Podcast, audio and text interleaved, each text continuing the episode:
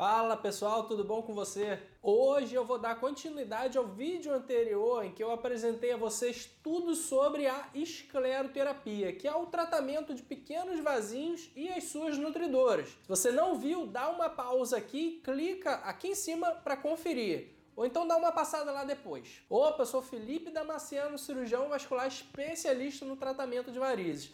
Hoje eu vou responder as principais dúvidas que as minhas pacientes já tiveram sobre essa técnica. Vai ser sem enrolação, dúvida e resposta. Vamos lá?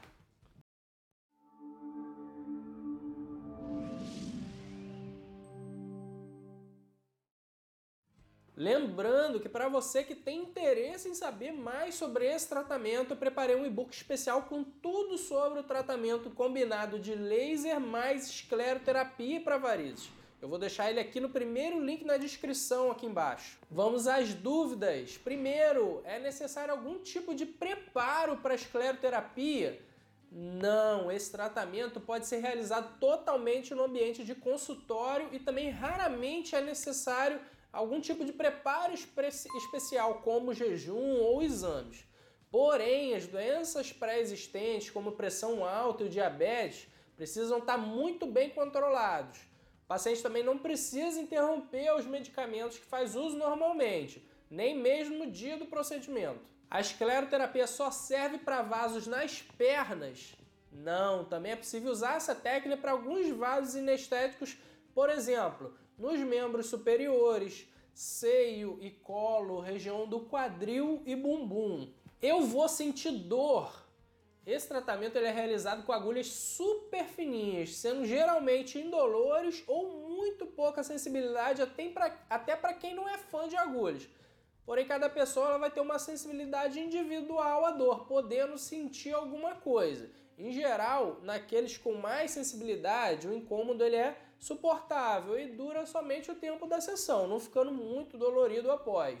Aqui também é possível usar o resfriador de pele, um aparelho que libera um ar gelado e faz uma analgesia localizada no local da aplicação. Esse aparelhinho a gente tem aqui na clínica, por exemplo. E um dia eu vou fazer um vídeo é, apresentando ele para vocês.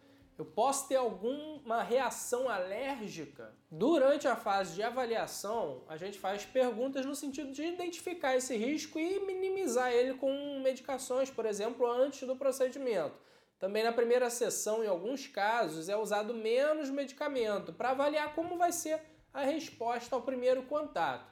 No entanto, as medicações usadas nesse tratamento elas têm um potencial extremamente baixo de causar alergia, muito menos comuns do que remédios conhecidos como a dipirona, por exemplo. Caso aconteça alguma reação, a clínica, como aqui a nossa, a gente tem que ter estrutura e equipe treinada para dar assistência em qualquer situação. Vai ter sangue ou cicatriz não, as aplicações elas são feitas no interior dos vasos com agulha muito fininhas, não, não tendo nenhum tipo de corte na pele e, portanto, também não tem sangue ou cicatrizes. Quando eu posso retornar às minhas atividades?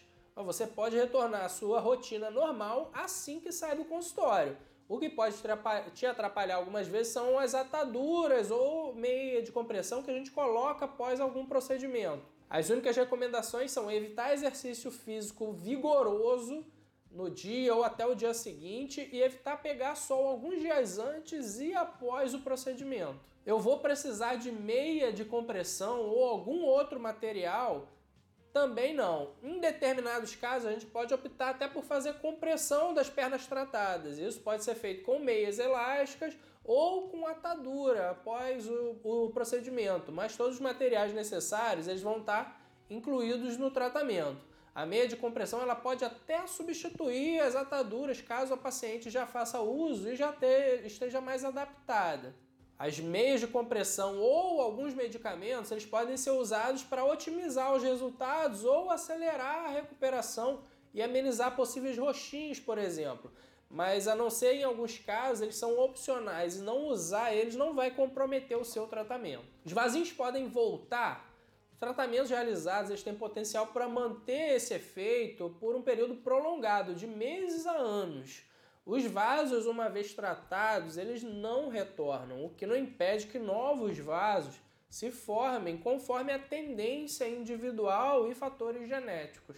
Existe alguma contraindicação à escleroterapia?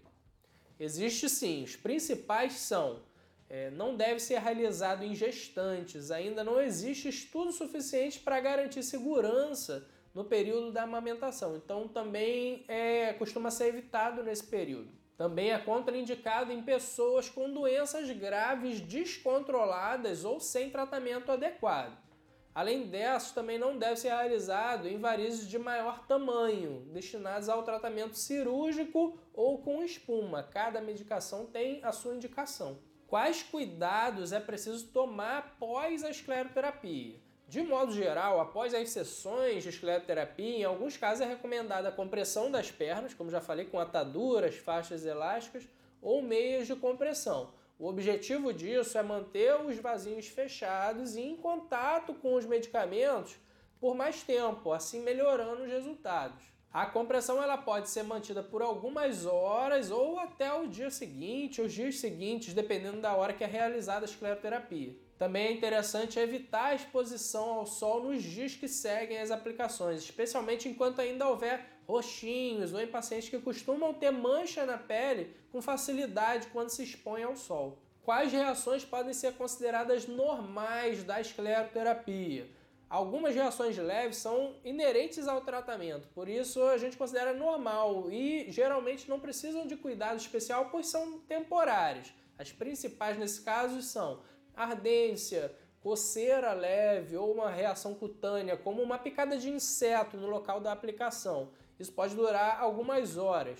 Também são normais as equimoses, os famosos roxinhos, que podem durar até de, de dias até algumas semanas. O importante nesses casos é evitar coçar, de modo a evitar piorar as lesões. E quais outras reações podem ser efeitos colaterais indesejados da escleroterapia? Aí a gente tem reações alérgicas mais fortes, pequenos coágulos no interior dos vasinhos que podem precisar ser drenados para acelerar a sua eliminação. A hiperpigmentação, que é a coloração escurecida ou manchas da pele, e as ulcerações, ou pequenas feridas na pele. Todas essas são extremamente raras, mas que merecem ser conhecidas. E mais uma vez, reforço a necessidade de realizar o seu tratamento com um médico capacitado um local com estrutura adequada para lidar com intercorrências. E dicas finais importantes: busque segurança. o, o procedimento não é uma simples aplicação de vasinhos, não diminua o seu tratamento. Existe uma grande ciência por trás de toda a técnica e os medicamentos usados.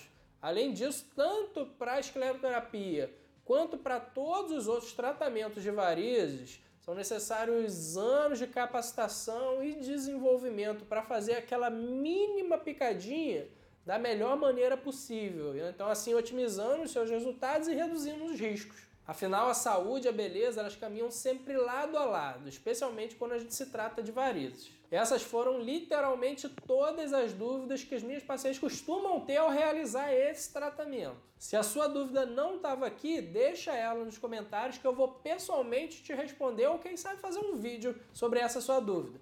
Se eu ajudei a tirar alguma das dúvidas que você tinha sobre esse tratamento, me ajuda com a sua inscrição, porque o canal está apenas começando. Isso é muito importante para me manter motivado a continuar levando esse conteúdo para vocês. Eu ainda tenho ideia de vídeos sobre esse tema, como por exemplo, como otimizar os resultados das suas sessões de escleroterapia. E ainda vamos falar de outros tratamentos, como espuma e o laser, por exemplo. Então não deixa de se inscrever no canal para não perder quando alguns desses vídeos forem para o ar. Curte e compartilha esse vídeo. Obrigado por você ter ficado até aqui comigo e até os próximos.